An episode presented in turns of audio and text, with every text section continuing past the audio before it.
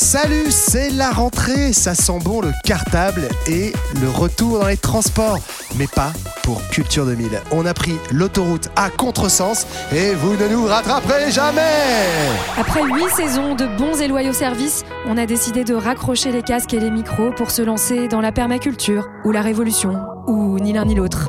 Bref, c'est le cœur gros, voire massif, qu'on vous dit au revoir.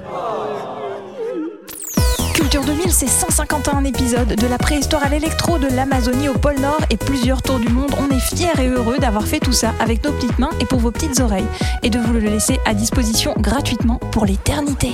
Culture 2000, c'est surtout 7 ans de fans avec vous, une dizaine de lives, dont une tournée exceptionnelle, des invités en pagaille et plusieurs millions d'écoutes. On vous laisse aussi en héritage notre bouquin, L'essentiel du XXe siècle, édité par l'essentiel La Martinière Jeunesse.